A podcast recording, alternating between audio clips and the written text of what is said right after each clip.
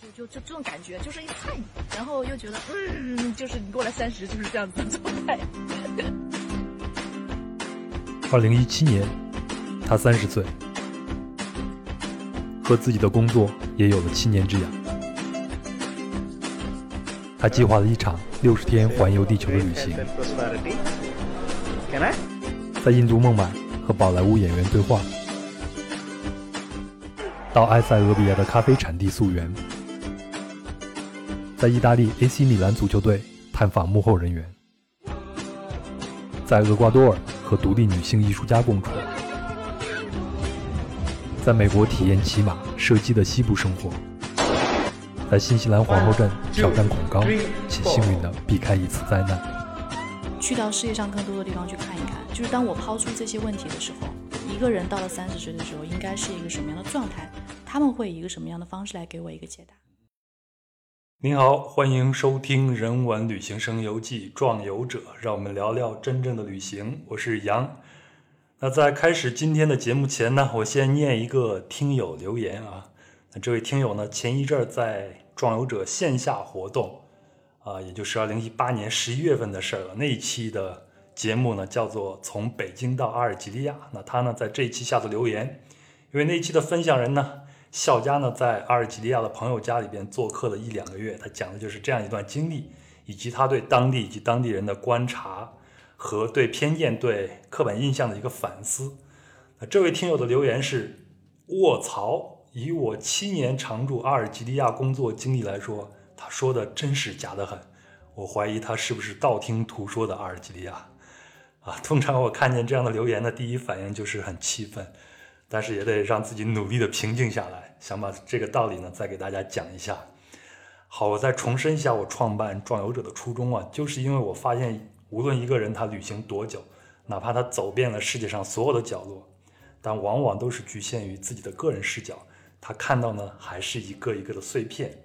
因为这个世界上没有人能长一双上帝之眼，可以把所有的现象看透，并保持绝对的中立态度。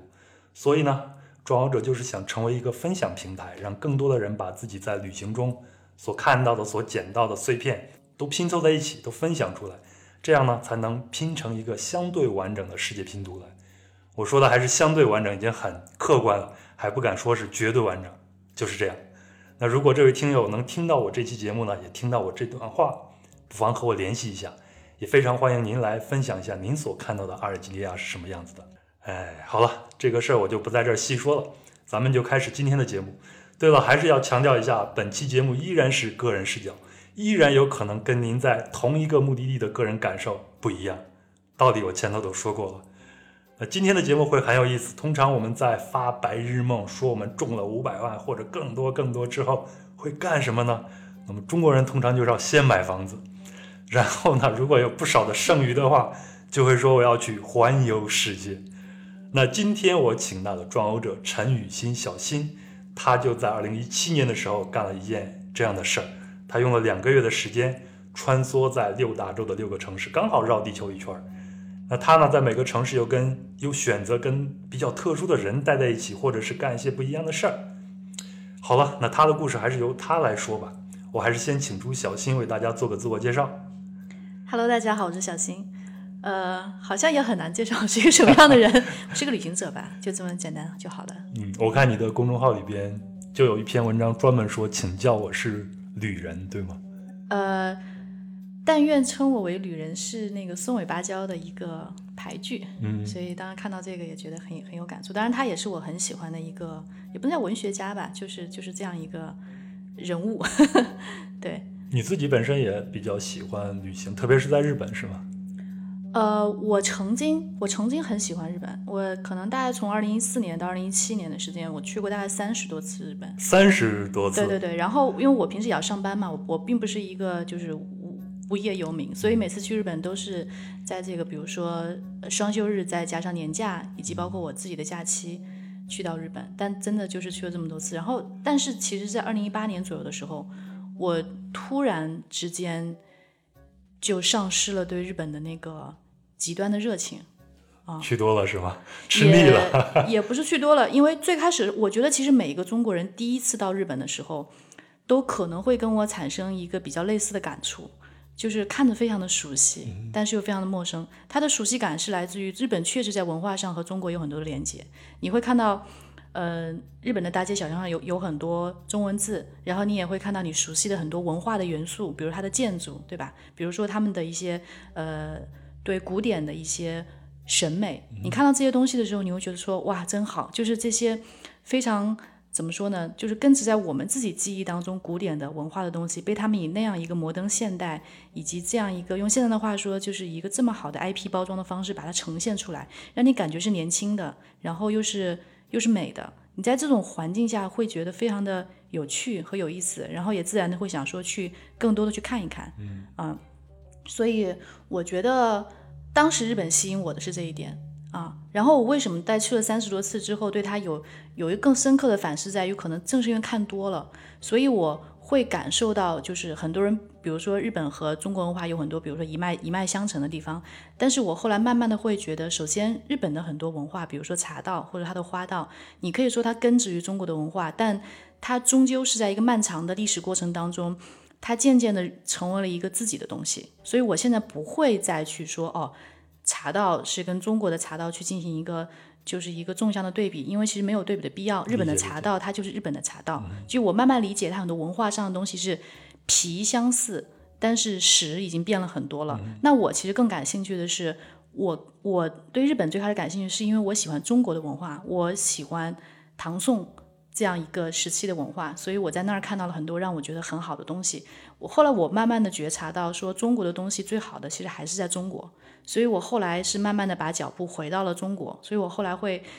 比如说我很喜欢去看建筑，我会我会我会慢慢的把脚步收回到，比如说去到呃去到山西啊，然后去到这个呃中国的西部，然后去通过通过这个方式来看，就在这方面，中国文化确实是母体，然后你能在这边吸收到更多的东西，然后我也同时感觉到，其实国内在这一块儿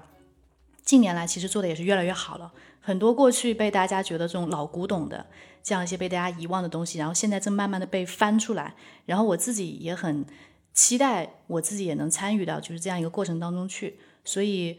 我我我觉得可以说是在日本旅行的过程当中，我慢慢的找到了我自己的喜好和文化自信在什么地方，然后找到了这个点之后，慢慢的继续把我的这个关注点和脚步放回了中国。嗯，理解理解。所以我觉得以后如果有机会的话，我们还应该再单独的聊一下日本。去了二三二三十次的日本，然后在日本的文化里边，你还同时把你的脚步又重新放回了中国，这非常的有意思。嗯嗯，哎，那前头你说到无业游民的时候，我脸上就微微一红啊。当然了，我现你也现在也是无业游民了，对不对？聊聊你以前的职业经历吧，让大家知道一下你以前是在做什么。嗯，好的。我其实大学读的专业是财务与金融。所以，按照就是这个学科传统的路径来走的话，我应该是出现在银行或者说一个证券公司。金融女，对吧？对。然后我之前差不多也差不多走的是这一条路吧。我以前在上海读大学，然后呃，在读大学过程当中，其实就已经在呃好多证券公司和基金公司去做这个呃实习，甚至甚至是长期的工作了。在在毕业以前。呃，但是在快要毕业的时候，我当时对我呃那个时候的一个职业选择产生了一个怀疑，因为我当时是觉得，呃，我可能会成为一个不错的员工在这个行业，但是因为我本身没有真的很想清楚，我究竟想要在这个世界上以以什么样的方式去安身立命，或者说。以什么以什么样的姿态，就是与这个世界相处，所以我产生怀疑之后，我就当时是大学休学，我去芬兰待了差不多两年左右的时间，然后在芬兰那段那段时间，我就只待在一个城市，在那待了十八个月多，然后在那边一边工作，然后一边就是跟当地人交朋友，嗯，然后也是在那个过程当中，我明确了我自己想大概想做的事情以及未来的方向，所以我是二零一一年的时候回到了国内。呃，一方面是毕业了，把毕业论文给交了，然后另外一方面回呃从上海到北京，加入了一家呃互联网的一一个创业公司，叫穷游网。那个时候，当当当当，穷游。对对对，所以那个时候，对所有旅行者来说，穷游都是一个绕不过去的一个产品吧，我可以这样说。呃。对，就是尤其对这个出国、出国、出出境游来说的话，呃，那个时候穷游还是一个只有十个人不到的一个公司，然后所以我是在穷游可能待了八年的时间，特别的长情。啊，对于这个互联网行业来说，真的是一个非常非常老的一个老兵了。然后居然穷游的元老级人物。然后居然在同一家公司待了这么长时间，嗯，然后环游世界也是我在全欧比较后期的时候做的一件事情。稍等，所以您环游世界的时候是中了大奖吗？呃，没有没有，呃，其实环游世界是我当时在全欧已经工作到第七年，嗯、这个年份其实非常有意思啊，就是我们在谈论婚姻的时候，我们会说七年之痒，啊，对吧？嗯，其实我觉得跟工作是一样的，小新，你参加过《非诚勿扰》是吧？啊，对，信息量太大。嗯，然后工作其实，当你其实工作到第六年、第七年的时候，很多人也会产生跟婚姻关系一样的一个问题，嗯，就是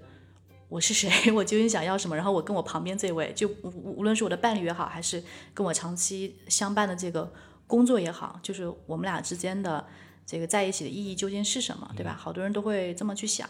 那我记得我以前在芬兰的时候，呃，欧洲人有有一个假期叫 sabbatical leave，然后它大概是也是在你工作到六七年左右的时候，你可以跟公司申请一个半年到一年左右的一个 leave，、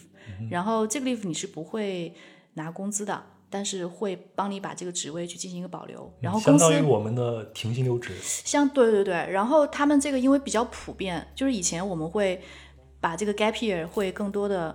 呃放在比如说是年轻人，然后在毕业之后出去 gap 一年，其实大家对 gap year 这个可能也是有一点概念的，但其实很多人可能并不知道的是，其实，在对于他们来说，人人到了中年的时候，就是。也会有一个 gap year 的这样一个安排，但是对他们来说叫 spat sabbatical leave，、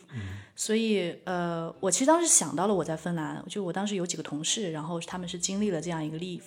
然后呃，我就在想说，我要不要在国内就我也来这么一下，但国内很难，因为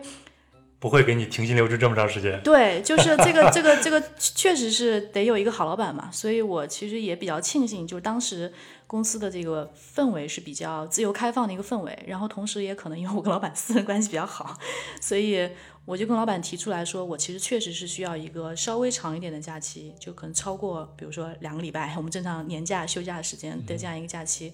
然后去好好的去晃一晃，然后也正因为是呃。两个礼呃两个月的时间，就六十天，已经是我能请出来最长的这个假期了。再长就有点不太不太好了。对，所以我就在想说，我能不能用这两个月的时间去把世界绕一圈？那之所以有这样的想法，是因为我日常的工作其实看起来和旅行有那么一点关系，所以对我来说，出国旅游这件事情对我来说太平常了。就是我正常的出差可能会都会经常出国，所以只是一个简单的旅行，对我来说刺激不够。所以我需要一个特别强烈的刺激，于是就把环游世界这个可能打算退休以后再干的事情，就把它挪到挪到前面来了。啊，所以你在以前已经有过这样的规划，只不过它提早的在你期间，在你工作期年这样的时候提前实现了。其实并没有规划，因为这个计划太大，以至于你零零星星可能会有点想法，但是并不至于说有一个大的规划，我想怎么样。嗯，也或者也或者换一个角度来想，其实对于我来说，可能零零散散旅行几十年，对吧？然后你渐渐的发现，到你年纪大的时候，可能渐渐的也拼成了一个世界地图，也差不多就是相当于分段的环球旅行，也差不多就完成了。所以我并没有把它当成是一个人生，就它并不是我的这个人生必做的清单上的一项，因为我默认我每天都在做这件事情，也刚好在那个关口吧，然后就有了这个想法，然后。我又是一个怎么说呢？我我是执行力巨强无比的一个人，就是有环游世界的想法，到真正的去把这个 plan 做出来以及实现，可能对我来说也就花了一个月的时间。嗯，我把所有的东西全部都搞定了，然后就上路就出发了。我有一个问题，为什么是旅行？通常，比如说我们还拿婚姻做一个例子哈，如果大家处于七年之痒的时候，会想一个办法，我要么我们去婚姻咨询师，对吗？嗯给我们双方都开导一下，看看问题出在哪儿，要么干脆就离婚。要么就选择其他的方式去解决这个问题。嗯，那你在跟你的工作出现这样的情况的时候，为什么会选择旅行？或者说旅行对你来说意味着什么呢？呃，我觉得其实我们每个人都有一套自己去理解这个世界的方式。我我我称它为一个模型，因为我搞金融的比较喜欢标这种嗯，奇奇怪怪的词。最恨你们这些人，动不动就是数学，动不动就是模型。对，就是就是模就是模型嘛，就是你你你你会就是说说白了，就是每个人都有自己的那一套方法，然后去学习，去去去感受。我并不认为旅行是唯一去理解和感受这个世界的方式啊，你同样可以通过。通过读书，通过亲密关系，通过很多种方法来来来达到这个。但因为对我来说，我我可能也有路径依赖吧，我可能就是比较习惯这样。所以，当我开始想这个事情的时候，第一个跳出我脑子里面的，其实就只有旅行，我没有想过别的。那我们说六大洲，也就是亚洲、非洲、北美洲、南美洲，还有大洋洲，还有欧洲。对，还有欧洲。你是怎么选择这个城市的呢？选择城市有两条，这个呃。选择的路径就就非常难。最开最开始我是摊开一张世界地图，然后在上面，我这有一个地球仪，永远放一个地球仪。真的真的很难。我觉得大家可以试着去做一下这个事情，就是你把一张世界地图打开，然后把你想去的地方把它标出来，嗯，就是只是做一个这个头脑风暴，把你感兴趣的地方标出来。可能你会发现，十分钟以后，这个世界地图被你标满了，因为那么多地方，每个地方真的看了都觉得哇，好想去，是对吧？所以就真的是真的是很难。我在做这个事情的时候，也是大家可能经历了很长一段时间的纠结。呃，后来我把这个纠结简化了一下，因为终究我们是，就是终究我们得用一个交通方式来完成，那肯定是那个飞机嘛。对。所以，我其实为了省钱，以及我个人也比较好奇，我买了一张环球机票，啊，所以，呃，我就想说，我也是用环球机票来串一下。那环球机票这个东西呢，它是，呃，它是因为这个世界，呃，它是因为那个，呃，我们现在有三大航空联盟，一个是星空联盟，呃，天河联盟和寰宇一家，这这三家最大的，然后他们都有各自的环球机票的计划，然后他的计划是要求在这个联盟之内的。航空公司之间，你可以用这张环球机票来串。那我因为我自己 base 在北京嘛，所以我很自然的，我飞国航比较多，所以我就选了那个国航所在的这个星空联盟。所以当我选了这个航司之后呢，那能去的地方其实就一下子就减了很多。因为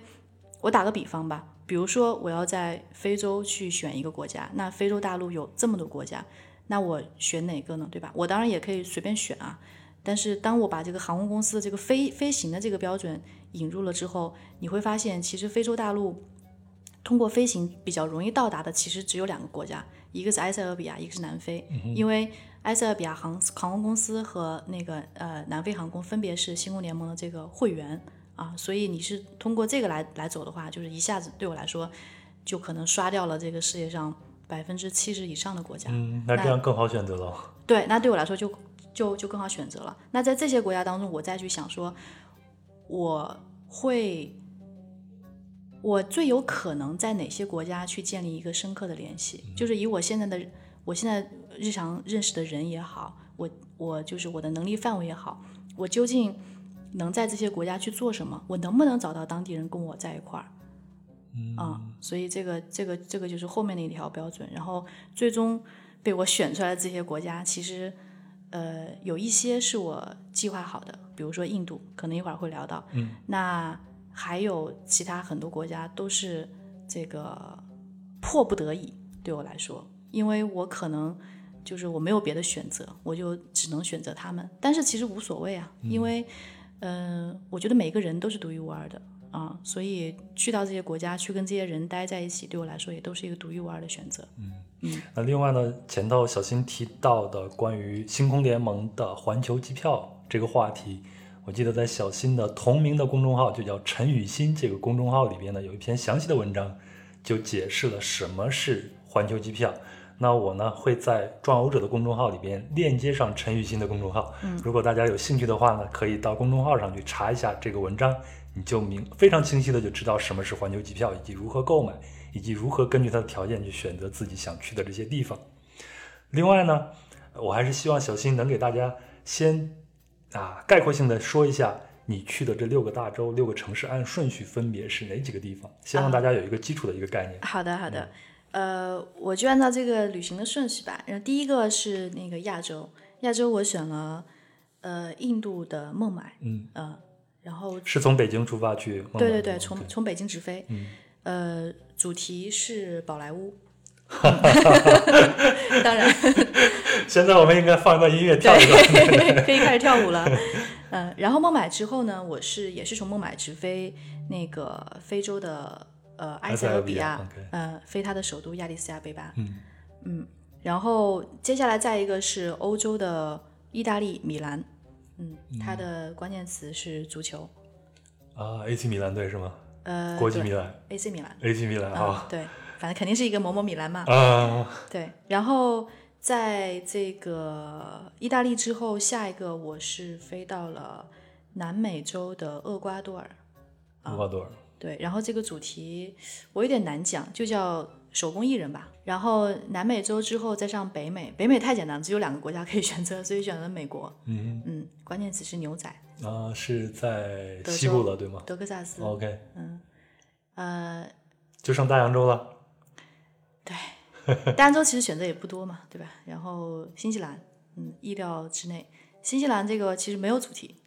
这原因在后面也会讲。嗯对，然后接下来就回国了。嗯，所以我现在脑子里边已经大概画了一个嗯路线，因为我身边你看到永远有一个地地球仪在这边，对，所以我就很熟悉它。你大概讲的时候，我脑子里边已经那个在画线对对对，对，这样刚好的是一个圈，最后从北京出发，最后回到北京。对，嗯，疫情期间我看了很多书，但是我从小就非常喜欢儒勒·凡尔纳的那一套，然后我就重温了一遍《八十天环游地球》。嗯，我还记得那个福格爵是他的一个环游的路线，他是从伦敦到意大利的一个城市叫做布林迪西，然后从那儿坐火车加船到达苏伊士，也就是在埃及。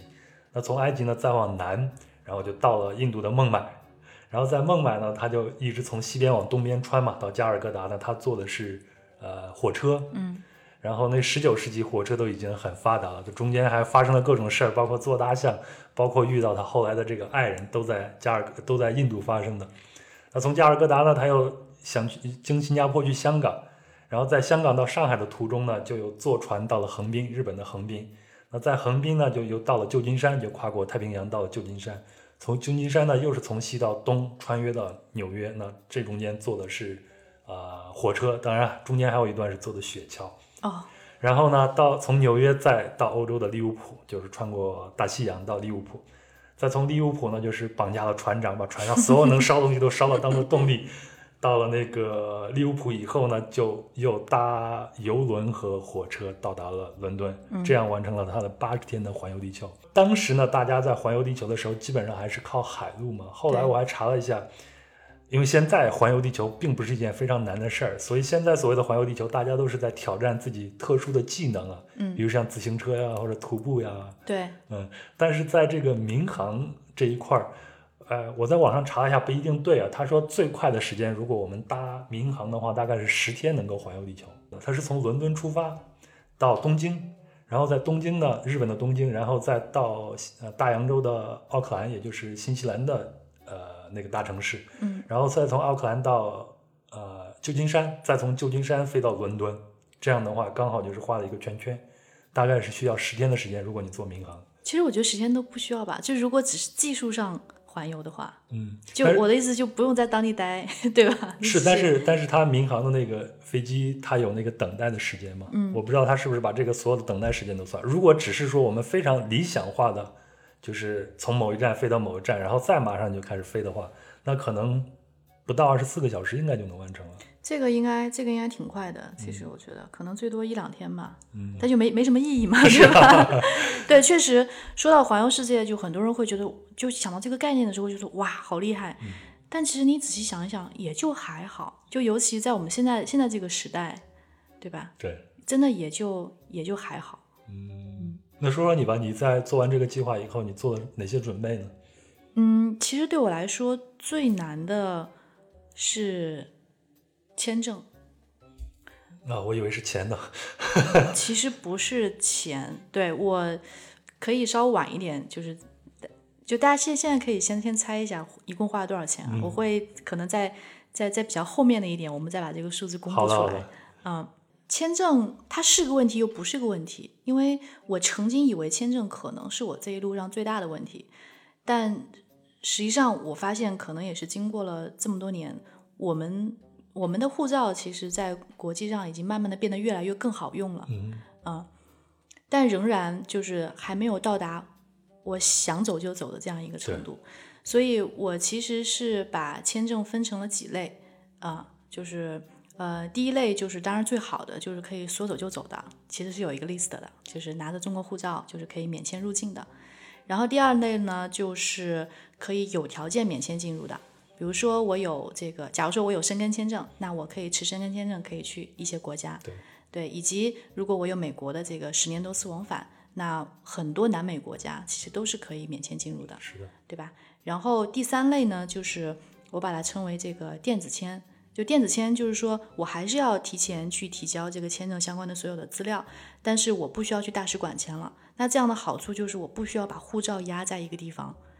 这样就是可以节省我这个签证的一个时间嘛。同时在网上以及我在路上就可以完成后续的好多签证的一些事情。然后最后一条才是这个我必须需要提前去到大使馆去递纸质签证的。那在我这一次。呃，整个环球旅行当中，我唯一递了纸质签证的只有申根签证，就是去意大利。其实正常来讲，因为我出差比较多，所以我本来正常我应该是常备申根签证的，但是刚好那个时候过期了，嗯，所以就是这条线串下来，我觉得还给我的感觉特别的好，就是我觉得哇，就突然我之前从来没有想过这个问题，但突然有一天我发现哇，就是环游世界这个事情对中国人来说。好像我列了一条线，然后我好像也不需要怎么特别的去去签证，然后就把这个事情搞定了。嗯，然后就真的还是还是挺开心的。第二，对我来说比较难的事情就是，我终究是希望在当地和当地人多待一待。那我怎么样找到这些？就是我虽然认识的朋友不少，但是我还不至于到在全世界可以广泛撒网的这样一个程度，对吧？就是。我还没有到这一点，所以我真的是非常的非常的焦虑，因为能给我准备的时间其实并不长。从我决定要环球旅行到真正成型，可能也就一个月的时间。那公司也只能给我安排出这样一个淡季的一个时间的窗口，可以让我去做这次旅行。所以真的是费尽了心思，绞尽了脑汁。但后来也真的是有一个新的发现啊，也就是你真的是想要，呃。发自内心的想要做一件什么样的事情的时候，你会发现你身边突然就是有好多所有的各种奇奇怪怪的资源都向你涌了过来。嗯，这个咱们一会儿在分别讲某一个地方的时候，咱们再讲一下你到底是怎么找到这些人的。嗯，好的。那除了这些以外，你当时还是想想做一些什么东西的，所以我才会看到你在公众号上发了一个帖子，就是想招一个跟你同行的人。对，因为我当时是认为你是想认真的做一些内容的，可惜啊，那个内容在一七年、一八年写了一些以后就一直暂停了，停更了，一直到今年才要。嗯，对，是这样的，就是这个会，这个会把整个话题再拉回到最初，就是我为什么会对工作有一个七年之痒的感觉，就是他这个感觉是从哪里来的？其实这个感觉就是我我我觉得人人和人。就是人和外界的这个关系，其实都是很多是来自于人和自己关系的一个投射。呃，当时真正让我产生这个呃困惑和焦虑，其实是因为那个时候我的年纪呃刚刚到三十岁。然后人到三十岁的时候，其实会有一个特别有意思的一个呃状态啊，就是尤其是从二十九岁到三十一岁这个非常具体的时间段内，会有一个很明确的焦虑。因为你从二字头变到了三字头，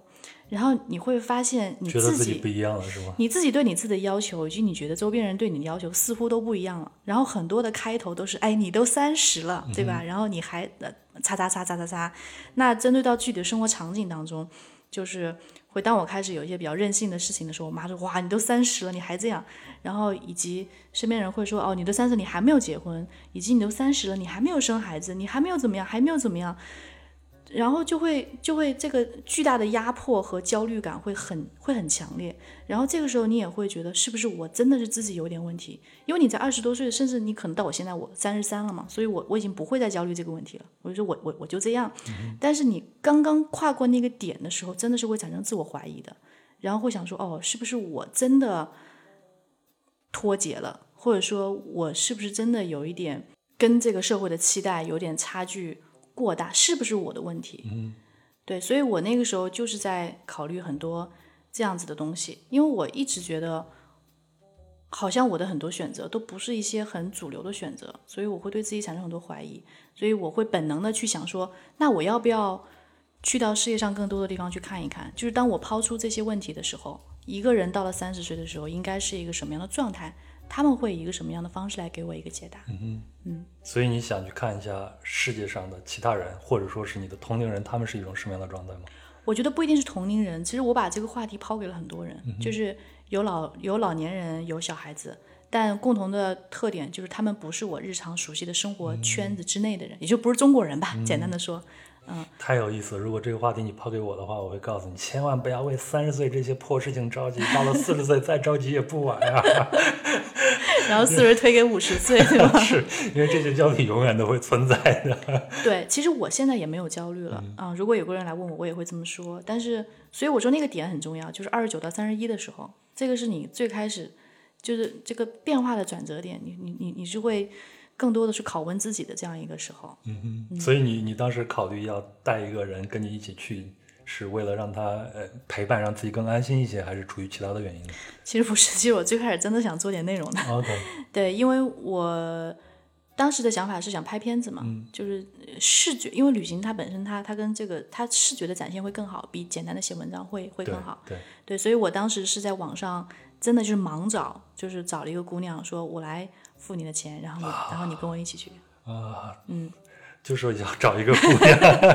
这样会更方便一些，是吧？姑娘，我们可以 share 那个，是的，是的，你懂的 就更便宜，然后也更方便嘛。嗯，除了这些，你做了还有其他的准备吗？心理上会做很多的准备吗？心理上准备完全没有，嗯，而且我一点都没有为去到陌生的地方而感到焦虑或怎么样，因为习惯了。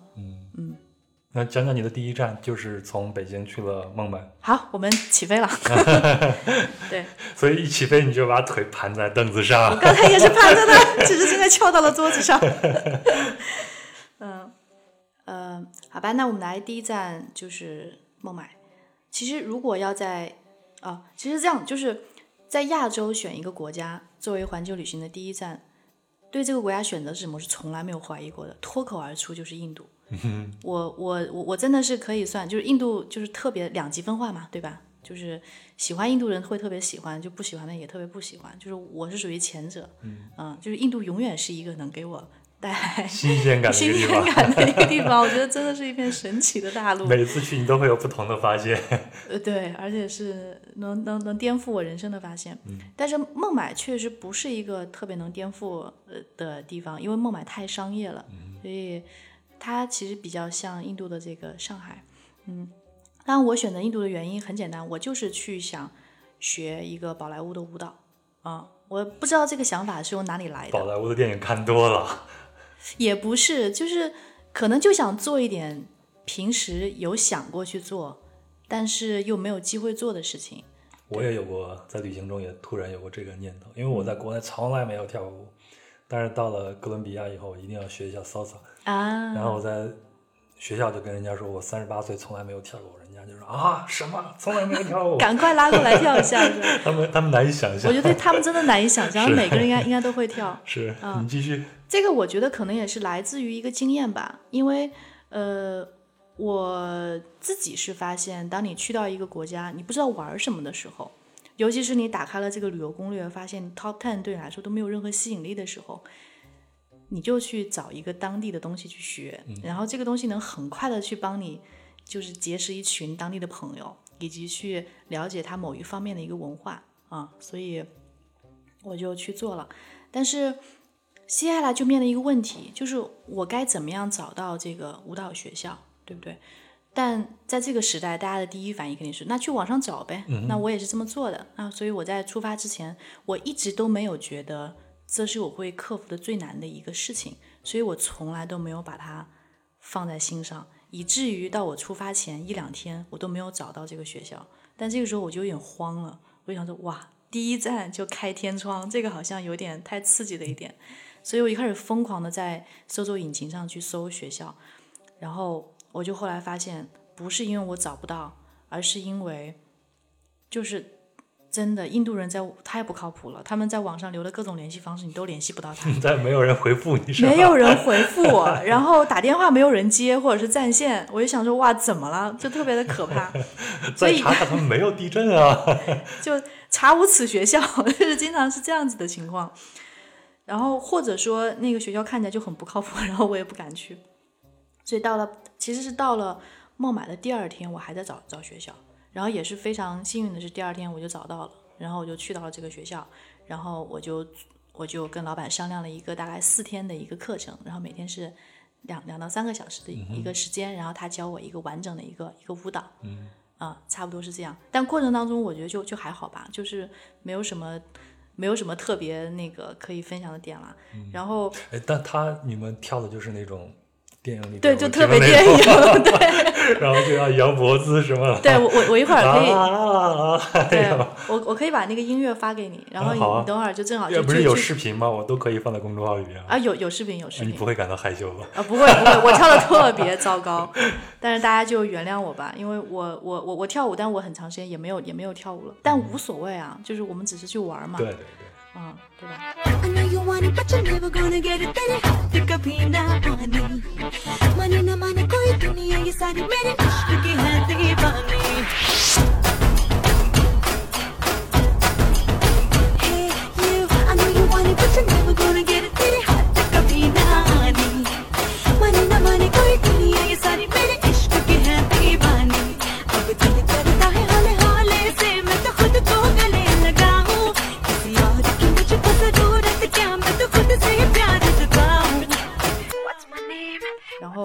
就反正就就在就在这个这个过程当中，然后就是我就我就天天贴着那个教我跳舞的那个小小哥哥，嗯，然后把小哥哥弄得非常的崩溃。他就是一个专门学这样舞蹈的人吗？还是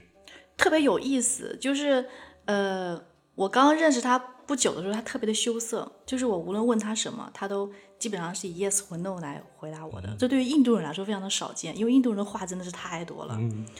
对吧？然后后来后来熟了一点之后，他就偷偷的就拿出了一个手机，然后上面我我不知道他给我展示的是不是那个抖音的海外版 TikTok，然后他在上面他他天天在在在上面跳舞，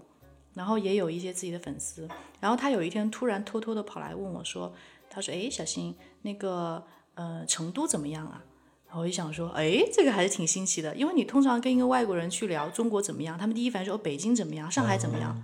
从来没有人问到一个非常具体的二二线城市，我可以这么说吧，嗯对吧？我就我就觉得特别好玩，然后他就他然后他就跟我说，他特别想去成都去学舞蹈，我就震惊了，我像一个印度学宝莱坞的，然后你要去成都学舞蹈，然后他要说去成都学变脸、学川剧还靠点谱。对，嗯，后来我发现他真的就是，我觉得现在年轻人非常的国际化，他的年龄差不多也就是二十三岁左右啊、然后他真的是在那个社交平台上，每天他会跟来自全世界各地的跳舞的这样同行，然后大家去交流。他是因为看到成都有一个呃 dancer，然后他觉得他跳的非常的好，啊，啊、然后他那个就我也说不清楚，因为我我我也不是业内人，他觉得这个很好看，然后他就很想去去他那儿去去去去去学他们他们那个东西，对，然后呃，我当时也是给了他很多很多很多建议和意见啊，但他现在应该是还是没有来成都啊、但不过他当时就跟我提了这样这样子的一个问题，就是我还觉得是挺挺挺挺有意思的，嗯，我是我真的是觉得现在的年轻人很厉害。好像大家都有去异域到另外一个地方去见识一番，去开开自己眼界的这种需求。我觉得是没有界限，嗯，嗯，就跟、是我觉得他的那种想法，可能跟你想去环游世界，呃，本质上来说是一致的吧。嗯有可能吧，有可能吧。但是我真心觉得，可能在我二十岁出头的时候，呃，我不太会这样像他一样会想问题。而且我其实觉得，我们现在下一辈年轻的一代，嗯九零后、九五后或者零零后吧，就是他们思考问题的这个出发点和角度，很多时候其实跟我们是不是不一样的。对对他们就是生长在互联网的这一代，就是好多事情，比如说这个世界的连接，或者是嗯。对一些这个人与人之间关系的理解，可能对跟我们一开始就是不一样的。是，对，然后我觉得，我真心觉得有时候是是已经进化了的一代，嗯，我是这样子的感觉，嗯，当然我也有抛给他，就是你觉得你对三十岁的姐姐怎么看？对 然后他说啊，需要我怎么看吗？就还好吧，就是一副特别懵懂的表情。然后我就问他说啊，我觉得你到了三十岁的时候，你你觉得你会是一个什么样的状态？因为我觉得可能对他来说，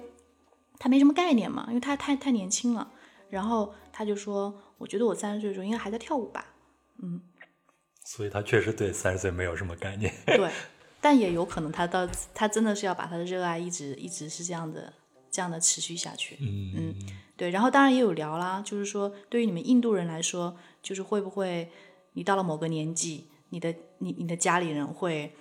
会会有对你有很多要求。嗯，你家里人有没有说，哎，你都二十三了，你怎么还不结婚，对吧？这个是很有可能在你们身上发生的。他他说也是，可能对于他的爸妈一代是这样，但是对他一代还好，因为他毕竟出来了。他也是一个小城市来的人，所以他也是印度的小镇青年。啊，所以他也是从小镇青年到了孟买，印度的上海，然后他会他会觉得说，反正钱现在是他自己赚，然后人也没有受到家长的控制。那在这样子的情况下，就即使爸爸妈妈对他可能有一些期待和要求，但是毕竟管不到他了，所以他就觉得，那我就按照我自己的方式生活。就这其实是一个非常现代的一个观点。我对对觉得现在其实很多国内年轻人也真的也都是这么想的。这也是为什么现在国内的小镇青年，包括海外的小镇青年，据我的观察，大家都一样，来到大城市，其实就是为了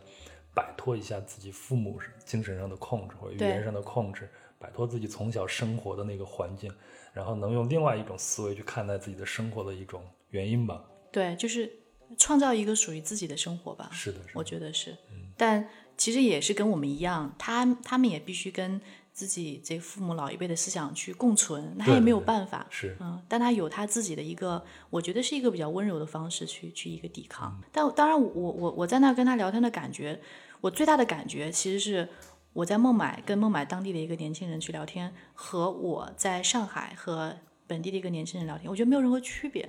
嗯，我当然也有自我怀疑了，就是说我为什么要到 印度来跟他们去聊天，然后得到的结果和我在上北京、上海是一样的。我觉得我是不是花了这个冤枉钱？那更说明全球一家呀。其实大家的喜怒哀乐都是共通的，人性也是共通的。对，可以这么理解吧？嗯，那还有一个最重要的任务就是宝莱坞。宝莱坞具体，我先问一下，宝莱坞它不是一个实体性的一个它不是一个实体，对它，我觉得只是一个产业的一个统称。所以我也有问那个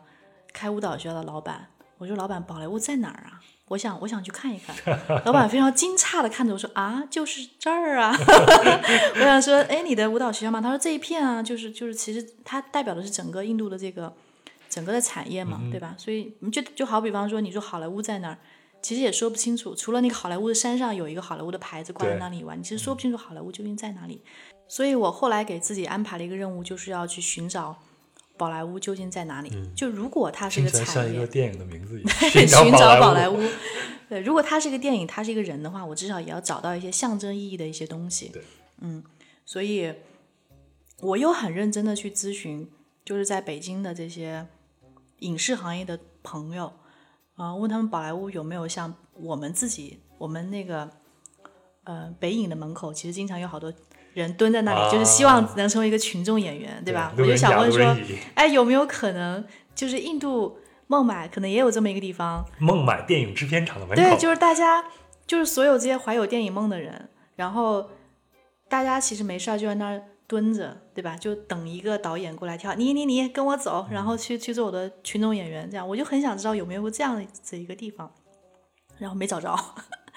对，但是嗯、我就想，那无论怎么着，我还是能希望接触到行业内的人嘛，所以我后来也花了很多的时间去找一个宝莱坞十八线的小演员啊、然后能希望跟他也是共同生活一段时间，然后去了解他们的一个工作状态。所以必须得是十八线，一线、二线的他不会跟你有时间跟你生活一段时间的。这里面有一个故事啦，就是我其实在北京的时候我已经在找了，然后因为也确实，嗯、有朋友帮我牵线搭桥了，就是牵线搭桥到这个孟买的制片人，啊、我也确实通过微信和手机跟他取得了联系，然后他当时问我的第一句话就是：“那你想跟谁呢？”我说我也不知道，就摘牌子呢请您推荐一下。然后他说阿米尔汗行吗？哇！我当时真的就是就是惊呆了，我想哇，可以呀、那必然可以呀、哥哥求求你了，我想跟阿米尔汗且不说待一段时间了，我觉得只要能让我在他身边待五分钟，我都很高兴。然后他就给我丢了一个报价，啊，有报价是吧？然后所以他就是一个中介是吧？然后我默默的看了一眼那个报价，我就默默的决定当一个小透明了，我就从那世界先消失了。小心的打听一下那个报价到底多少钱。那肯定是好多万起嘛，对吧？就是见一面阿里汉明码标价很贵很贵。呃，这个不一定是阿米尔汗的价格，哦我我觉得，因为他毕竟是个中介，所以他可能在中间有很多他自己在这样一个这样一个成分在里面啊，所以我就想说，哎呀，这专业路线可能走不通啊，就大家都觉得你是要过来认真的做一件什么事情的，但我就是一个小透明，我是一个 nobody，然后我就是想蹭一蹭，对吧？我就想看一看，聊一聊，我没有很明确的目的，但我也没有钱，所以我就只能降为十八线了呗，就就想尽各种办法，就还是通过我在，最终还是通过我在北北京的一个朋友，是真的联系到了当地的一个演员，那我就也是跟他约了一个时间，然后跟他约在一个咖啡馆，就跟他去聊了聊关于他自己的这个生活，嗯啊，作为一个十八线演员这样子的一个生活，哎，我记得我看了，因为这是你仅有的几篇更新啊。嗯你说这个十八线小演员，你刚开始看的时候，看他年龄他是六几年出生的，是不是？呃，这里面是一个故事啦，就是我有他的名字，所以我当然在跟一个人见面之前，我会想了解一下更多关于他的东西，嗯，包括看看他的片子啊什么的。做一下背景调查。对，所以我就去搜索引擎上去搜他，然后没有任何资料，唯一的一个资料是那个 i 呃是那个 IMDB 上嗯哼。面是有一个 pro profile，对，然后上面是有他，但是没有没有照片，这个只有一个很简单的一个 profile，没有照片，只有他的出生年月日，然后可能有几个片子，那印度的片子对吧？然后我们我们也不知道那究竟是什么，然后但上面的那个日期是说他的那个出生是六六几年的，就我我爸也是六几年的，我想了一下我爸，然后看了一下，然后看了一下他自己的那个照片，我觉得啊应该不是他。啊，对，所以我当时见到他之后，我就把这个页面展示出来给他看，我说看我在网上搜你只有这个，哈哈哈哈，我肯定不是你吧？他沉默的说这就是我，真的完全看不他出来。什么样子？我还蛮好奇。他大概三十多，就我我我目测是三十多岁，啊但他那个时候是六几年的嘛，所以他应该是五十多岁，，OK，真的是保养的超级超级无敌之好。是那种小白脸的那种保养。刘德华那时的他不是小白脸型的，就是他是他是帅的，但是他是那种我觉得扔到人群之中可能看不太出来，所以这可能是一个好演员，就是他可以变换成任何一个角色的一个形象。嗯明白明白。嗯，我大概脑子里边会勾画一下他。但是很明显啊，就是我我我见到他之后，我发现演员和和普通人有一个非常大的一个行为上的一个区别，就是因为我是带了相机出门的，所以我在跟他聊天的时候，我在我跟他的对面是架了一个这个相机，我不带了一个姑娘去嘛？嗯我会发现他整个人只要相机开机了之后，那个小红点闪起来了之后，摄像机开开机了之后，他的整个人的状态就进入到了一个表演的状态，啊就是他的整个人的身体和视线会跟着那个摄像机去走，普通人是没有这个概念的。所以他会找自己最好的那个角度？所以我后来回看我和他的这个视频也好，以及这个照片也好，我会发现他永远是在一个角度把自己展现的恰到好处，以及他的坐姿是是看起来没有什么问题的。但我就是特别奇怪，那我就是永远是一个比较奇怪的脸，以及我我我我可能坐着坐着就垮了，整个人垮了，就是这样就就这样弯弯下来了，然后。以及我可能我的眼睛永远都没有看的那个摄像头，导致我的视线飘忽，非非常奇怪嗯啊、所以我觉得这真的是这已经不是职业训练了，我觉得这是本能了。就对他们来说，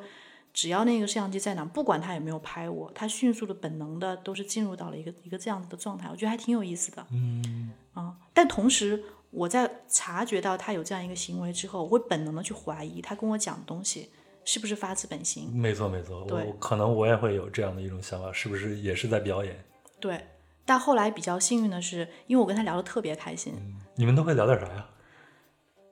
呃，第一次见面你们都聊啥了？什么都聊，对吧？我我我会连我会问他怎么保养 对，因为我毕竟不是记者嘛，就是我我真的也不太关心，就是他之前究竟都演了什么的，我也我也问不出来那些话，那我可能更多的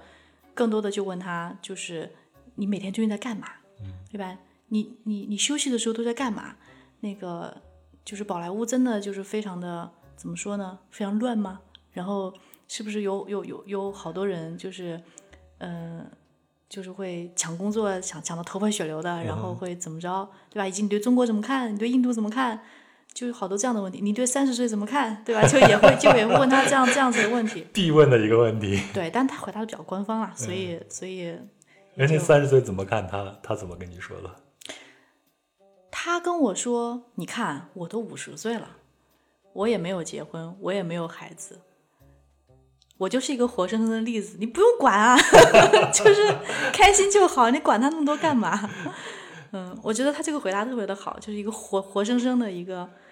哎，帅气的老大爷 坐在我的面前。嗯对，但后来我他因为聊得特别开心，所以我他又请我去他的一个那个他自己的一个庄园，嗯，那个庄园就我觉得有点类类似于一个怎么说呢？呃，他开车离孟买大概三到四个小时的车程吧，可能相当于在石家庄或者廊廊坊有有一个自己的一个农家乐，他他他自己平时没没没事会待着的地方，然后就跟他去，嗯，就玩了呃两天吧。他他邀请你去了，对他邀请你的时候，你心里就没有犯点嘀咕什么的？有啊，就是我觉得这就是非常经典的一个刻板印象吧，因为你刚刚提到了刻板印象，就是我们每每次说到印度的时候，都觉得印度人啊特别不靠谱，吧？对对对然后印度呃有很多这个新闻报道说当地的这个犯罪事件，某些方面的犯罪事件是是特别的猖狂，当然心里也会怕，但是另外一方面又想说，人家都已经是有头有脸的人物了，他至于对你就犯得着吗？就就对你打什么这个小算盘什么的，我觉得也不至于吧。但这个两个的这个状态，毕竟他一直一直是在打架，嗯。然后我就发现跟我同行那个姑娘，她好像也有类类似的忐忑。然后我们俩对望了一眼，都非常明白对方在想什么。然后这姑娘就跟我说：“没事儿，我有三脚架，她要把咱俩怎么着了，大不了我们把她暴揍一顿。”我说：“好的，挺靠谱的。”我觉得这姑娘我带对了。所以你们俩就当个面用中文说，是吗？对呀、她也听不懂，也也也不太有关系。嗯，但在她庄园里面是非常是非常开心的两天。嗯，因为她是为了刻意的，她平时工作太忙了，所以她是为了刻意的跟工作保持联系，所以她挑了一个没有信号的地方。所以真的是在去到那个庄园的半路上，就是进到村里面的时候，手机信号就全断了，然后没有任何选择，就就只能在里面待着。你看手机也没用。嗯这这是他平时日常就是能够让他自己去去放松的一个一个方式，就挑了这么一个地方。他那个庄园是什么样的？就是一个农村农场一样的吗？还是？呃，是一片非常大的林地，就是进去之前是进进到一个林子，然后林林子的深处是有两栋房子，其实装修的非常的，我觉得怎么说呢，现代啊，就是一一一栋房子是有点类似于我们这种呃野奢帐篷形式的，哦然后里面的所有的家具都是他自己手刻的，就是比如说这个床的床架都是他自己做的，以及包括这个衣服的这个衣架是他自己用那个林子里面的木头去把它凿出来的，就是就是特别的有意思。然后另外一栋呢，就是一个一个砖房，它砖房里面就有很多这个呃生活的设施，比如说这个呃厕所啊，然后这个厨房啊，什么都在里面，然后里面也有两间客房，非常的好。然后里面他有三个佣人，然后里面的三个佣人都是他自己平时没事儿就会跑到村里面去挑那些他觉得比较呃勤快的小姑娘，然后他会手把手的去教这些小姑娘怎么使用现代化的仪器，哦就包括怎么用洗衣机啊、怎么用这个液化气的炉灶啊、因为村里面是没有这些东西的，是一个特别穷的一个一个村子，他真是手把手的一步一步把这些姑娘们教出来。所以离孟买三个小时远的车程的一个地方，对，就跟大城市里边已经截然不同。完全不一样。然后他是在这个地方自己亲手给自己造了一个小型的宫殿，我觉得虽然是一个特别简陋的宫殿啊，嗯，大家就是培养了这么一一一群人，平时在维护的这个地方。然后他可能每每隔两三个礼拜他会去一次，就在那待着你们在那儿待了几天？两天。所以嗯每天你还会跟他在一起在聊天是吗？因为这两天完全没有信号啊。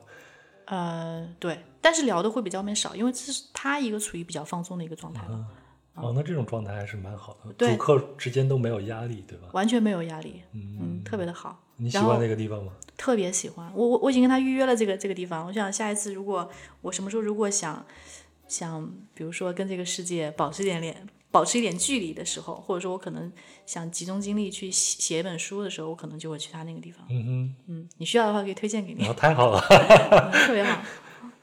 我心里边已经在打这个主意了。对对对。嗯但是但是确实去有点困难啊，你可能就是得得叫个车把你送过去。嗯，你有没有问过他个人的一些生活状况？比如说他为什么就到他这个年龄，他还没有进入到婚姻？嗯，他跟我的说法，在他在他放松的时候，我觉得这是真的。他跟我的说法是他自己不懂事，就是呃，也有也有一些女性对他非常的好，没有办法，就 timing 不对，然后是他把对方错过了，然后当他真正的去回想，会觉得说我想跟这人在一起的时候，人家已经进入到了另外一个状态，嗯，所以就非常的可惜。蛮伤心的一个故事呢。呃，可能有好几个姑娘吧，你这么想就没有那么伤心了，对吧？也是个情种，但是，但是他始终也没有觉得说，呃，他必须找一个人进入到婚姻当中去。他觉得如果哦，刚好他他们不合适，那就算了吧。嗯、那我终究下一个我还是要寻找一个合适的人，嗯也不会说为了所谓的传宗接代，然后我一定要找一个人跟我结婚生孩子。嗯这这种人，我觉得怎么说呢，就是。尤其放在印度这样这样这样一个社会状态下，我觉得他还是蛮特别的。对对对，嗯，就是这段时间，你觉得已经达成了你的目标吗？跟当地人接触，我觉得，对我觉得算是达成了我的小小目标吧。然后我也给自己找了一个以后 可以去待着的地方，我觉得非常的好。那接下来呢？呃，接下来下一个就是埃塞俄比亚，刚才其实讲到，嗯、但埃塞俄比亚这个选择是一个非常被动的选择，就是我前面提到，就是我其实对非洲大陆完全没有任何感觉，这个没有感觉是来自于我自己的无知吧，我觉得是因为之前阅读相关的东西太少了，以至于谈到非洲的时候会大脑一片空白。嗯，也不知道该选什么，所以我就选了最简单的方式，就是挑航空公司、啊，选了那个埃塞俄比亚航空。但接下来更麻烦的一个问题是，既然我对它一无所知，就代表着我真的是找不出什么点出来，所以我就开始翻旅游攻略了。我就开始翻埃塞俄比亚，那究竟有什么是它的特点？翻到最后，我发现埃塞俄比亚是咖啡的故乡，就是它是咖啡对对对对，缘起的地方，所以我就有一个很异想天开的想法，真的是从从 nowhere 然后冒出来的一个想法，就是如果我能去埃塞俄比亚的咖啡庄园，我能在里面待七天，那不就是一个最完美的选择吗？你是一个咖啡爱好者吗？我去之前，我只能说我需要咖啡，OK，但我不能说我是一个咖啡爱好者，嗯嗯，就是对它的缘起完全没有概念没有概念，也并没有那么大兴趣，对吧？呃，对我只是需要咖啡而已，所以，但这个是比宝莱坞更难的一件事情，因为我去找一个舞蹈学校，我好歹是可以在互联网上是找到信息的，哪怕这个信息百分之九十以上都不靠谱，但至少有信息。但是，就是我觉得大家听到这儿可以暂停想一下，就是我跟大家是一样的状态，就是我不认识任何在埃塞俄比亚的人，然后我突然要去到，我很想去他们那个咖啡庄园，然后咖啡庄园其实就是我们国家的农村的农场，对，就是你怎么就突然就能找到人家一个农场里面去？你还要在那儿待着，网上没有任何信息，然后当地人可能连英语都不会说，我怎么样去找到他们？而且我可能找到了，我也去不了，因为太偏远了。对，嗯所以，我当时真的是也很很不自信，有有了有了这个想法之后，所以接下来就到了神奇的时刻出现的时候了。啊，又有神奇时刻对对 对，这个神奇的时刻就在于，真的是我之前提到，就当你真的很想做一件事情的时候，全世界都会来帮你嘛。嗯我就正在苦恼这件事情的时候，我突然从我朋友圈里看到我的朋友，我的朋友 A 评论我的朋友 B 的一篇内容，然后这个内容跟咖啡没有任何关系。然后我的朋友 A 突然跟同朋友 B 说：“你要不要十一月份的时候你来一趟埃塞俄比亚？然后我们在这儿有一个咖啡庄园。”然后真的是两个关键词都击直击我的这个，就是这个当时脑子砰梦中，想要的这个地 方，然后我就真的是砰掉了，因为朋友 A 在我认识他的时候，他并不是做咖啡的他是卖汽车的。我就想突，呃我就想这中间忽然发生了什么，所以我就联系了他，然后我就发现他其实这两年是他是转行做咖啡了，然后而且他做的就是这个呃大宗生豆进出口的这样一个事情。然后刚好他们有在在俄比亚去考察一些本地的咖啡庄园，他会去待一段时间，真的是太完美了，你知道吗？就是我不仅知道这个庄园，而且能有这个很资深的人，他能带我去，然后他能在那儿给跟我讲所有关于咖啡的事情，然后他会带我体验整个咖啡从从树上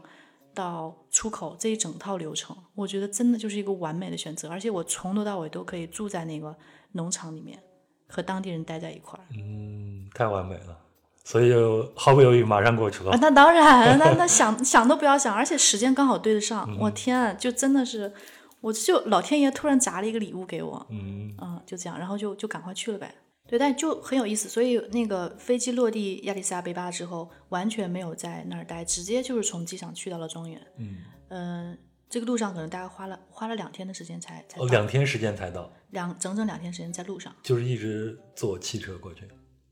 哇，你可想而知它多么难到达，就完全不可能有任何游客可以到的一个地方。这比坐飞机还要难。对，当然原因不是因为它远啊，它远是一方面，原因是因为路太烂了，嗯，嗯车会开得很慢。明白明白。嗯，所以真的就是如我们所愿，就是我在那儿最开心的事情就是可以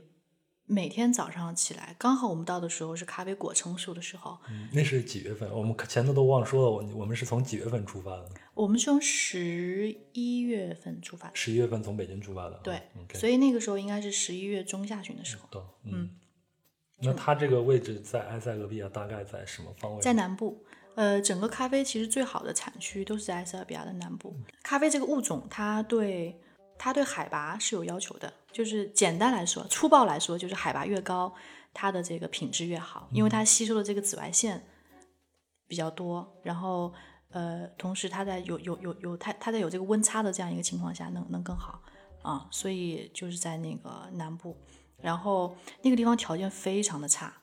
嗯、我们现在说中国这个呃农村脱贫的话，就是有一个标准叫三通嘛，对吧？嗯，它那个地方是完全达不到任何三通水、通电、通路，对吧？对，它达不到三通的标准，它勉强通路，但那个路，呃，因为它那个地方是有点类似于我们的黄土高原的这这种状态，就它路是条土路，就是一一下雨，然后整条路上就是那种沟壑分明，就完全没有办法走走车的这种状态。所以你们路上走两天走都是这样的路，对，而而是越野车走两天。黄土飞扬的，然后到处是坑搓板路。对对对，所以它呃，首先它没有水，就是我们每天的水是一个小毛驴从那个山山脚下的那个山泉上给我们背上来的，当地人是要自己去扛着那个桶去背那个水的啊。再一个呢，它没有电，就是整个村子没有电，然后我们那儿有一点电，是因为我们扛了一个柴油发电机上去，所以每天可能有一点点时间去充一点电。嗯啊，然后他呃做饭是要烧柴火的，但是那个处理厂的那个老板还是比较认真，他提前准备了一些液化气，嗯他经常用汽车把它拖上去。嗯，这个老板是中国人了，对吗？呃，对，是中国人。然后他会雇佣一些当地的呃，就是工人为他工作。对对对，哦，呃，合资吧，我觉得是中国人和埃塞和埃塞俄比亚本地人合资嗯，然后基本的生活条件其实都没有，我觉得就是还是很贫困的这样一个状态。但是最幸福的事情是每天早上睁开眼的时候，你真的都是和全世界最好的咖啡待在一起，而且是它状态最好的时候。啊、我们每天早上起来，我们就会喝一杯自己昨天晚上刚烘的豆子，然后呢，就就就去摘咖啡果，然后去到咖啡处理厂，然后去和工人们一起去做那个咖啡的预预处理，然后再就是包装，然后与此同时，我们还一起去拜访那个当地市的市长，然后去拜访当地的农户啊，然后就是把基本上所有的这个每每天就是在跟人聊天喝咖啡，聊天喝咖啡，特别开心。嗯，我好像我见过那种活生生的咖啡豆在那个咖啡树上，嗯，应该是在云危地马拉。啊，危地马拉对对，危地马拉也是一个产咖啡的一个地方嘛。对，嗯，但是看着小小的红红的一个东西，嗯在其他地方我都没有见过。嗯，你说那个预处预处理是什么样的状态呢？它的预处理是咖啡，毕竟它是一个农产品嘛，就是它的咖啡果，其实当地叫 cherry，就是樱桃果的那个、那个那个 cherry，它长得也很像。所以它它是那个咖啡，它是咖啡咖啡果儿外面其实有一个果肉和果皮，啊，所以当呃预处理其实就是它需要把咖啡果通过两种类型去处理，一个叫日晒，一个叫水洗，但它的基本逻辑都是要通过各种方式把那个果皮把它给脱出来，嗯，啊，然后让里面的这个果实，就是我们喝的那个咖啡，就咖啡豆是吗？对，把它、把它那个露出来，嗯嗯，去。皮，然后同时也会有一些简单的呃咖啡行业术语啊，叫这个呃发酵的一些预预处理啊什么这种东西，它就是让这个果子在果肉里面会有一些简单的一些发酵，然后能给这个我们喝的咖啡带来一些特殊的风味。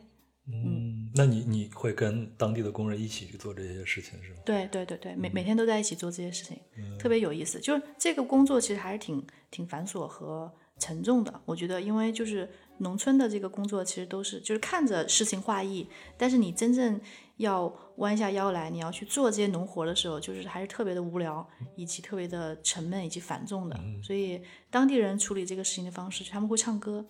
嗯，就是每个人都有自己的那套歌，而且我觉得他们好像就很奇怪，就是只要有一个人起头，然后后面人都会开始跟着一起唱，就好像有可能是有一个固定的一个模式、一个旋律什么样子的，然后每个村都不一样，所以当我们去到不同的处理厂，然后嗯去跟他们一起劳作的时候，他们都会唱不同的歌，啊真的是非常好听。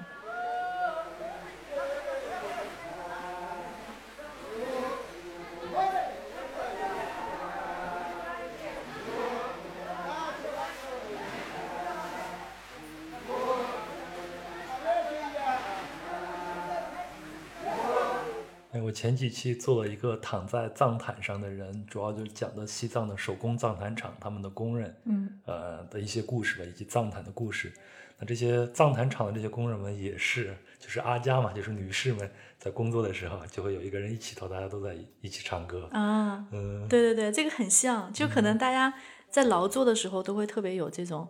唱歌的动力和心情吧。然后确实大家唱歌的状态就就就很好啊。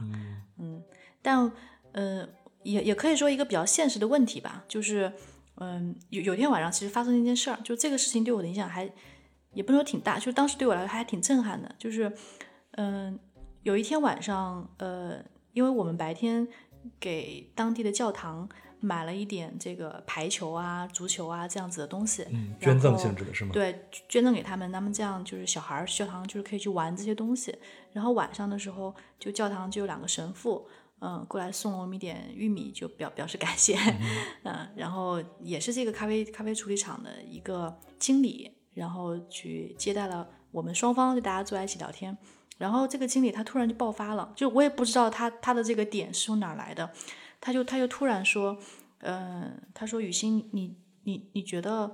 这个国际市场对我们公平吗？我说怎么了？他说你看我们在这儿，我们的人这么辛辛苦苦的在在本地工作，然后你看到了他们的工作是多么的勤劳和辛苦，然后他们每天呃在最忙的时候，每天也只能赚两美金，差不多十几块钱人民币。对然后也只能在咖啡采收季的时候，他们能有这个收入。采收季之后，他们就没有收入了。嗯、而且我们的豆子，你看出口出口的那个价格这么低，但是你反过头来看，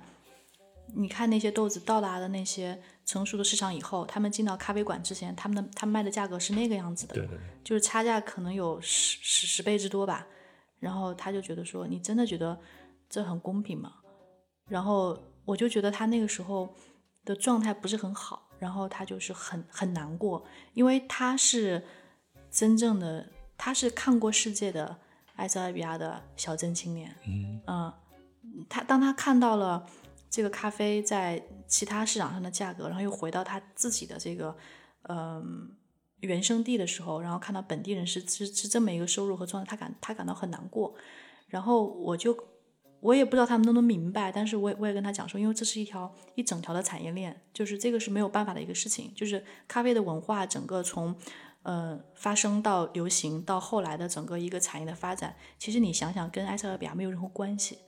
就是真正在主导这个事情发生的，从来都不是埃塞俄比亚人。对埃塞埃塞俄比亚人只是做了最简单的这个第一步的工作，而且如果没有这整个后面的一整套这个商业和文化、咖啡文化的这个发展，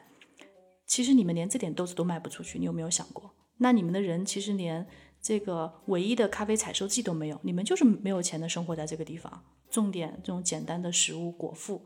而已。就是说实话是不公平，但是他们其实就是这个行这个产业也给你们带来一线生机啊、然后他后来他整个的状态是平复下来了，然后他就说，真的我们这一辈真要努力，要通过各种方式要改变我们的状态。嗯但我其实我并不知道以他的努力能不能真的改变，就是这个当地人的生活状态啊。但这是一个小人物对抗大时代的一个一个话题没。错，嗯，但是我觉得本地人如果能有这样的心态的话，我觉得是一个呃很好的开始。最起码他意识到了。呃，对，因为他是看过世界的人，所以他看过外面的世界是什么样子的，所以他回来之后会有一种很强烈的这种感觉。我觉得这个其实可能和我们自己、我们的上一辈、上一辈或者上上辈第一批看过世界的人，他们回来觉得说要奋发图强，然后要呃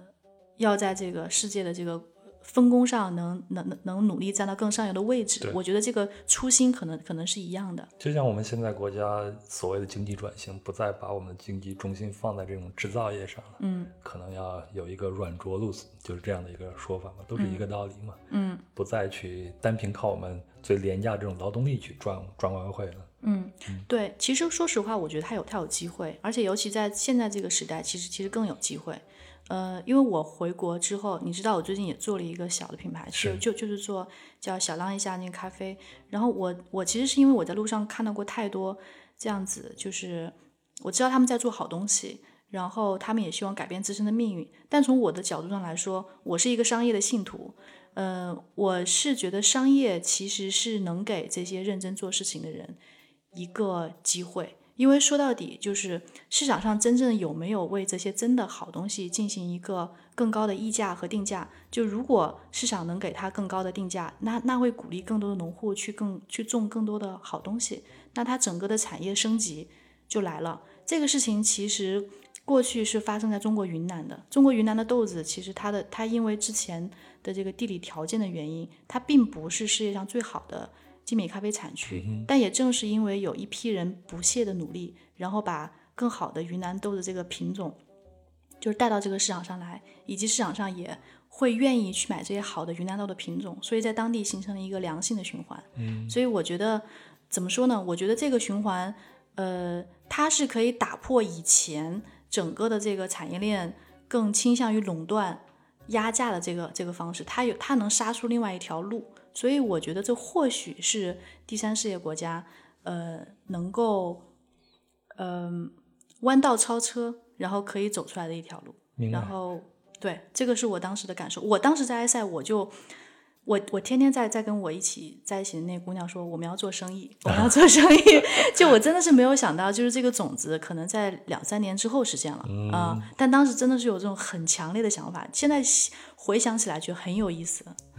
我前段时间看了一部电影，叫做《一点就出发》，现在在院线应该还在上映。嗯呃，这个事儿讲的就是云南的豆子嘛，就是几个从城市里边打拼或者创业失败的人回到云南，然后发现以前他们种茶的这些已经不在呃市场上占有。呃，就是不再能赚钱了，所以就让他们去改种这个咖啡豆。嗯那改种咖啡豆呢，虽然咖啡豆很好，但是中间如果你再卖给二手的商人或者再往上面走的话，那他们的收益是很少的。就像你刚才说的埃塞俄比亚的这些人一样，他们有最好的豆子，工作也很辛劳，但是他们可能只能赚两美金左右。嗯那这个电影当然在我看来电影不好啊，但是它的意思就是很明确，就是有了淘宝，有了电商，有了更快的这种物流，然后我们抛弃了中间商，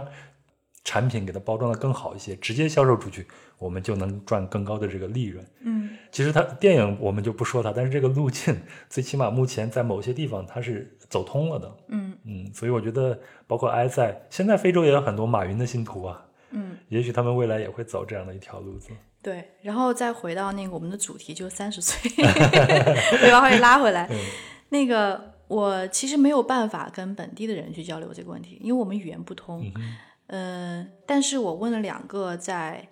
埃塞俄比亚的中国女性，因为她们离开就是国内环境很久，她们是长期扎根在埃塞俄比亚的，长期生活在那边。然后嗯，一个姐姐呢，她是四五五十岁了吧，然后另外一个小姐姐她是三十多一点，她当时可能三十七、三十八的样子。我同时给他们分别抛了一个问题，就是你觉你们俩觉得你们都过了这个年纪，那你们回看三十岁，你们会给我一些什么样的建议和意见？你们你们和以及你们怎么看待这个年龄？然后非常有意思的是，嗯，五十多岁的这个姐姐，她给我的建议是，你应该在你应该在这个年纪该做什么事情的时候把这个事情做掉。啊、那我就问她说，你觉得这个年龄该做什么呢？她就说就那些事儿嘛，就你也知道的。我说哦，好吧。然后这个三十七岁的姐姐呢，她给我，她不知道我们我们前面聊聊了什么，然后他给我的说法是，就是在什么时候该做什么事情是特别过时的。嗯呃，他觉得你还是应该就是按照自己想要的方式去生活。那、你看，我就三十多岁的时候来到了埃塞俄比亚，然后我们现在过得特别开心。嗯，我就觉得就是我我我我不做任何评判，我就只是觉得说这样子的观点可能会在不同的人的视角当中会呃冲突型的这样子的反复的出现，那可能更多的也就看你自己怎么看待看待这个事情了。嗯，我猜测你你会倾向于第二种三十多岁姐姐那种说法。呃，对，因为我确实我做不到嘛，而且我确实没有想清楚一个问题，就什么叫该在这个年龄做什么事儿，对吧？就是什么事情是该做而不该做呢？就这个是谁来定义的？对对嗯，这个我逻辑上我理不顺，那我就不会去干这件事情。嗯那挺好玩的。就我只是觉得说，抛出这个问题，大家都是从这个角度去去去给的回答，我觉得还还挺有意思的。你看，在埃塞你得到了一个商业的种子，现在你也开始在慢慢的实践你，你就把你这个种子慢慢已经种下去，现在已经开始在发芽了。对嗯，另外你也得到了两个答案，它是一个开放性的一个回答。对，嗯，那接下来我们去的是接下来我欧洲是吗？接下来我们去意大利吧。啊，终于回到了，意大利。回到了一个现代化的文明世界。对，嗯，其实欧洲也是一个我很纠结的地方。就是如果说非洲是因为不了解而感到特别难选，那欧洲对我来说就是因为太了解了，以至于不知道该选什么样的主题。因为我曾经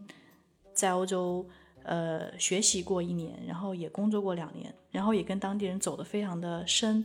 嗯，所以对我来说，欧洲没有很多让我兴奋的东西。呃，当时去选意大利的一个比较大的原因是我正好在纠结欧洲该选什么的时候，当然突然我有一个朋友，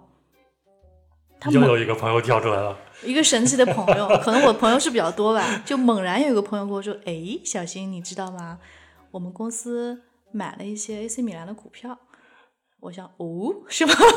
金主爸爸，所以我那时候就想说，呃，好像可以请他帮我牵线搭桥，就是呃，能有一个说法嘛，然后去试着去跟俱乐部那边申请一下，看看我能不能去跟球员待一段时间。我先问一下，你是球迷吗？我完全不是球迷，从来不看这些玩意儿的是吧？对，而且我尤其不看欧洲的那个足球，因为每次这个时差实在是搞得有点有点有点那个。很多女孩子看欧洲足球，主要是因为她们长得帅而已。对我也是，就是我为什么想想想去球队，也是因为我觉得哇，球员好帅，就是想亲眼看一下他们本人有多帅嘛。嗯，所以你才选择要去更衣室是吗？对啊，但我没有去更衣室啊。但是呃，这也只是一个念想，因为现实当中不会这么简单啦。说那个股东推荐一个人就让你去了，因为毕竟俱乐部是独立运营的，那那只能说能有一个能说得上话、能能能递上一句话的这样一个渠道，但嗯，还是得自己去努力。所以我就自己在那儿做计划，就是我该以一个什么样的角度去说服球队同意我进到他们内部。所以我当时找的角度是，呃，我确实对足球完全一无所知，基本上是一无所知。那作为一个普通人，我更关注的角度是，嗯，我们会看见说提到一个球队的时候，你首先想到的都是那些闪闪发光的球星，没错，而且是那些最 top 的球星，包括一些比较呃队里面比较平庸的一些球员，就是普通的球员，坐坐坐板凳的球员，以及这个替补以及二线、三线队的球员，大家对他们其实没有概念是。和没有印象，就而且也没有人关注他们，包括球迷都不关注他们其实，竞技体育非常的残忍。非常非常的残忍。所以我就想说，我其实并并不关注这些人，那我更感兴趣的是是什么支撑着一个球队在往前走。那我更关心的是他背后的一些小人物。我打个比方，就是这些球队的健身教练，他们的保镖，对吧？他们的他们的厨师，呃，就他们身边这些人，嗯，他们过着一个什么样的生活？他们是以什么样的方式来做一个幕后英雄来支持这些球队嘛？所以我我是比较关心这个，所以我就想，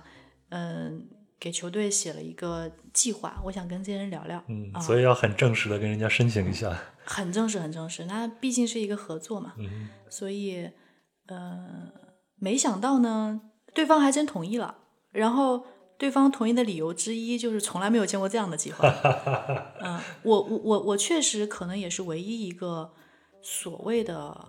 博主吧。而且说实话，我是一个。我我我都不是十八线博主了，那个时候我我我可能是一万零八千线的这种这种博主啊，就是完全我我我没有什么粉丝量的，呃，没关系，反正意大利也不懂。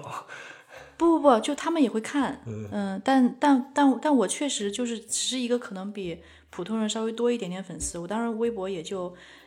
十十万左右，就真的是很很很不值得一提的。然后他们最后竟然真的同意了，然后他们会觉得我的这个点很好，然后他们也想说那就来呗，那就来聊聊呗。他真的就是把他的那个训练中心给我敞开了三天哦，是吗？啊。好难得啊！特别特别特别的神奇和可开心吧，我觉得是。因为我以前做体育报道，我深深知道这些球队，更不用说是欧洲豪门球队，嗯，对媒体或者是自媒体是一种什么样的一个态度。特别的傲娇，嗯对，因为大家都是求着他们的嘛，对吧？嗯，对，反正差不多有这么一个机缘，我就我我就去了，然后我也真的是把我该该做的事儿给做了，嗯，然后这个过程也很有意思，就是，嗯、我本来以为啊，就是我觉得这是我的偏见了，就是我我本来以为这些人给球队工作会特别的荣耀，或者说很荣幸我能在这么好的球队工作，但我接触到的每一个他们的这个幕后的这个支持的这个人员，他们对自己可有信心了。就给我印象最深的是他们的一个保镖，嗯，呃，你选择的是哪几类人？就是保镖、厨师、健身教练吗？对，然后我还选了那个，呃，我还想去他们那个叫什么青训中心，OK，嗯、去看看他们是怎么培养这个人的体系的。嗯嗯，然后那个保镖，我就问他说：“呃，你是 AC 米兰的球迷吗？”他说：“哎，算是吧。”就显得特别的无所谓。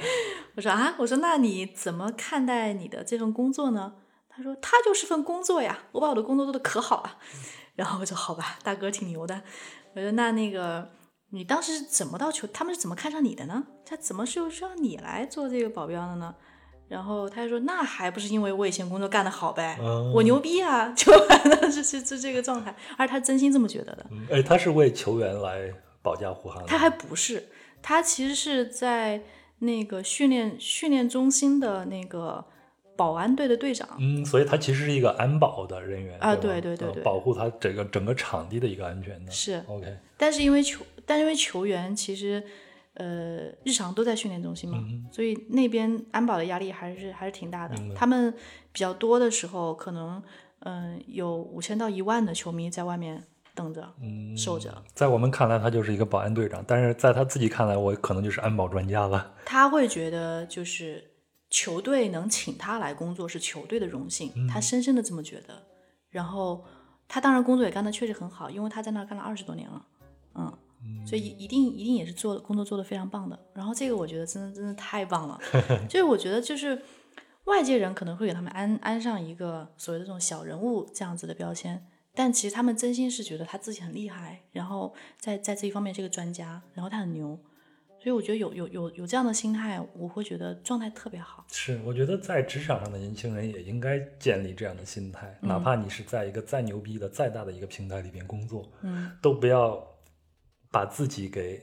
看低了，因为你自己确实是有这样的能力，才会在这样的平台上去工作的。对，因为自己很容易被淹没在，就成为一个社畜嘛。是是是，当然不不排除，其实现在很多公司雇你就是因为你是个社畜，嗯，但是我觉得总总归自己得有自己这样这样一个心态，就是我的价值是在是在什么地方。对嗯，还有其他人吗？嗯，有啊，就是怎么说呢？就是这个这个是比是一个比较，就是给我这个感触最大的。然后还有一个就是我我有问他们，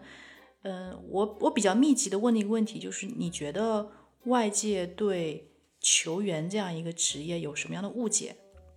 每个人我都问了，就是通过他们各各自的视角，然后给出的答案是非常统一的，就是外界总会觉得球员是一个很光鲜的一个一个职业，嗯但是也就像你刚才提的，因为你可能因为之前有做过这方面的报道，所以你其实对这个行业还是有不少了解的。就是这个行业其实非常非常的残酷，所有人都只盯着顶尖的那几个，是但你根本就不知道大浪淘沙淘下来的那那波人有多少。一将功成万骨枯。，对，所以大家其实，呃，非常的辛苦，非常的宅。我我再去问一些就是年轻的球员，然后以及对他们来说十八线的球员，他们的生活状态，我问他们说，你平时会去哪里去玩儿？他说没有玩儿，就是就是永远永远都在为这个事情做准备，而且是强度非常的高，完全没有个人的私生活，想都不要想。就是唯一可能能有一点点的这个呃休闲，就是可能叫几个队友朋友去家里面打打 PS，然后就没有了。但你从媒体上看到的都是这些球员，比如说去各种 party 啊，然后交往的女朋友都是都是那种顶级的模特啊，对吧？那也是顶尖的那几个。对，就是有一个怎么说呢，非常绚烂的一个个人生活，但但其实背后的这个残酷和残忍是压在每一个人头上的一个一一就是悬在头上的一把利剑吧，我觉得是嗯，我还蛮好奇，你你有没有去接触他们的厨师呢？有。嗯，他们的厨师是什么样的一种工作方式和状态呢？呃，我其实以女生的身份，然后是有是有问厨师怎么样保持身材。是因为我们中国的厨师都会认为油头油头粉面，然后肚子很大吗？不是因为，呃，因为他们其实呃，他们是不能自己决定自己吃什么的。厨师告诉我说，就是他们吃的东西必须是由整，必须是由专业团队来定，就是厨师和营养师，就是这个团队来定，而且包括医生，对吧？就是，呃，但我我当然会好奇，因为我自己偶尔也健身嘛，我就说，哎，那那你们对吧？你们是属于这种顶尖的身体，那你们在对待吃这个方面，你们你们是怎么处理的？那答案其实非常的，我说出来大家其实都知道答案是什么，就答案就是少少吃油炸的，多吃烤的，对，然后就是多吃蔬菜水果，反正就是这些很普世的东西。对我我我没有问出什么秘诀啊，因为其实所有的这种所谓的秘诀，其实你都知道了，但只是你就是戒不了火锅，那没办法。是是，晚上吃火锅去啊？可以啊，对啊，就是，嗯，但是我也觉得就是球员有点惨了，就是因为他们哪怕有个人的口味，但是也也也也没有办法，因为身体是是最重要的，身体保持一个健康竞技的状态其实是最重要的。对，我会认为这是他们的一个职业性，对他们的职业性就要求他们去这样去做。当然，厨师做的菜很好吃，真的很好吃。我我吃了他他给我煎的一条鱼，嗯就是我觉得好好吃，但可能也是因为我第一次吃了，所以会有地中海饮食啊，对啊而且更何况你有一个专门的厨师为你做。我如果有一个厨师天天为我做，天天让我吃沙拉、都没有问题啊。嗯，对，不是有一个很著名的例子吗？我好像是 C 罗，C 罗的队友说，我最不愿意的就是 C 罗说我请你去我家里吃饭，哦，因为因为家里去吃饭永远都是沙拉。明白明白明白，对对很不，幸西罗最近也感染新冠了。是嗯可以可以休息休息了。嗯，意大利在米兰，你有没有问你那个必须要问的问题？三十岁的这个问题呢？我问了，就是答案没有什么特别的，大家也说无所谓啊。对，呃是因为你问那些人都还没有到三十岁吗？不是我我我问的是有到，就是我问的是那个 AC 米兰球队的那个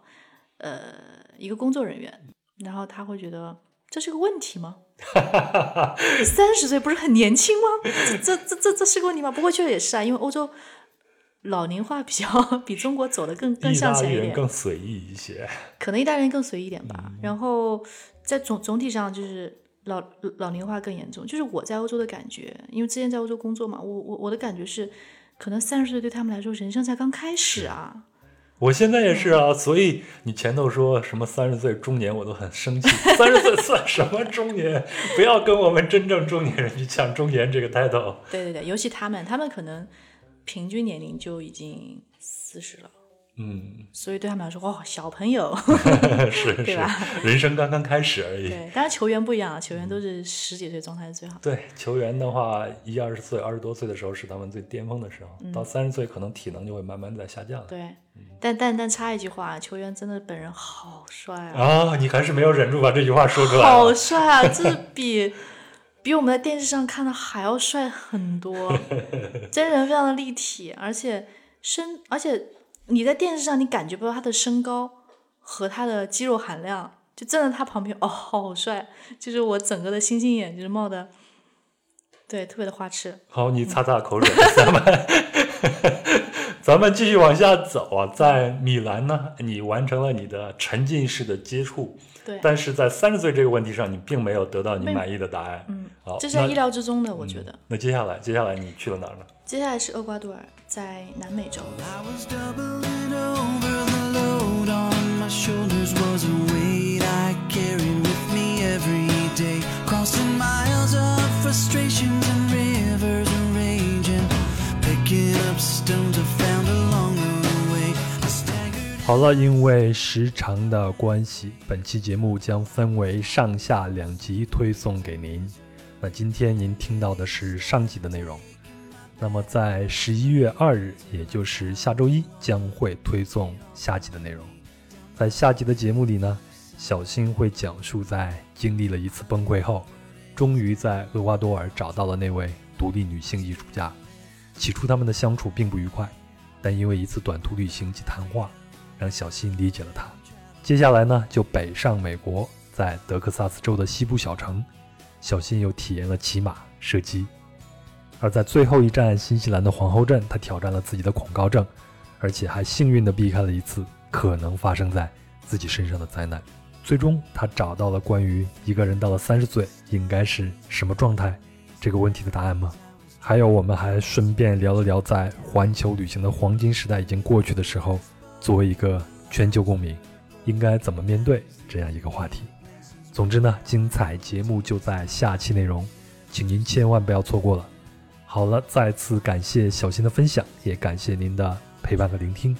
如果您喜欢本期的节目，请您转发给身边的朋友，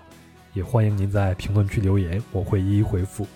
也非常欢迎您加入壮游者的听友群，您可以添加微信幺三四三六九二九九五二，他会将您拉进去。那这里有一群有意思的人，谈天说地，神游世界。最后呢，小新这趟旅行的相关图片和视频都会在公众号“壮游者”的推文里呈现，请您微信搜索并关注“壮游者”就可以了。好了，那今天就到这里了，祝您休息好，胃口好，咱们下期再出发，再见。I found my freedom now and I'm traveling